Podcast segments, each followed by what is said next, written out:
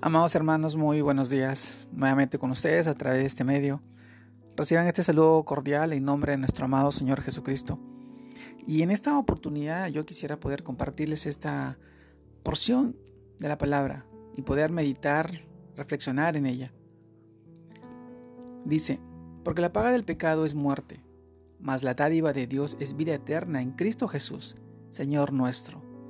Romanos capítulo 6, versículo 23. Luego, pero Dios, es rico en misericordia por su gran amor con que nos amó, aun estando nosotros muertos en pecados, nos dio vida, juntamente con Cristo. Por gracias sois salvos. Efesios capítulo 2, versículos del 4 al 5. Amados hermanos, la paga del pecado y la dádiva de Dios. Cuando desde el principio Dios estableció que la paga del pecado era la muerte, y mandó Jehová Dios al hombre, diciendo, De todo árbol del huerto podrás comer, mas del árbol de la ciencia del bien y del mal no comerás, porque el día que de él comieres, ciertamente morirás. Esta porción de la palabra la encontramos en el libro de Génesis, capítulo 2, versículos 16 y 17. Por tanto, como el pecado entró en el mundo por un hombre, y por el pecado la muerte, Así la muerte pasó a todos los hombres, por cuanto todos pecaron. Esta verdad también la encontramos en el libro de Romanos capítulo 5 versículo 12. La dádiva de Dios es vida eterna en Cristo Jesús, Señor nuestro.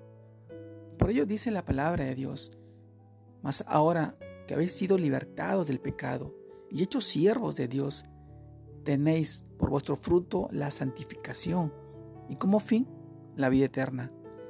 Esto también lo encontramos en el libro de Romanos capítulo 6 versículo 22. Para que, así como el pecado reinó para la muerte, así también la gracia reine por la justicia para vida eterna mediante Jesucristo, Señor nuestro. Dios, en su misericordia, en su misericordia que es desde siempre y para siempre, por su gran amor con que nos amó, aun estando nosotros muertos en pecado, nos dio vida juntamente con Cristo, en quien tenemos redención por su sangre, el perdón de pecados, según las riquezas de su gracia. Esto también lo encontramos en el libro de Efesios capítulo 1 versículo 7. Y Él os dio vida a, nosotros, a vosotros cuando estabais muertos en vuestros delitos y pecados, en los cuales anduvisteis en otro tiempo, siguiendo la corriente de este mundo conforme al príncipe de la potestad del aire, el espíritu que ahora opera en los hijos de desobediencia, entre los cuales también todos nosotros vivimos en otro tiempo en los deseos de nuestra carne, haciendo la voluntad de la carne y de los pensamientos, y éramos por naturaleza hijos de ira, lo mismo que los demás. También esto, esta verdad se encuentra en el libro de Efesios, capítulo 2, versículos del 1 al 3. Amados hermanos, redimidos de nuestros pecados, adoptados como hijos de Dios por la gracia que es en Cristo Jesús, llamados estamos a vivir como hijos de Dios, con el temor de Dios en nuestro corazón, obedeciendo a la voz de su palabra, honrando y glorificando su nombre santo de todos los tiempos, momentos y circunstancias de nuestra vida, guiados y sustentados por su Santo Espíritu, que mora ahora en nosotros. Amados hermanos, la dádiva de Dios y la paga del pecado. El pecado nos arrastra a la muerte.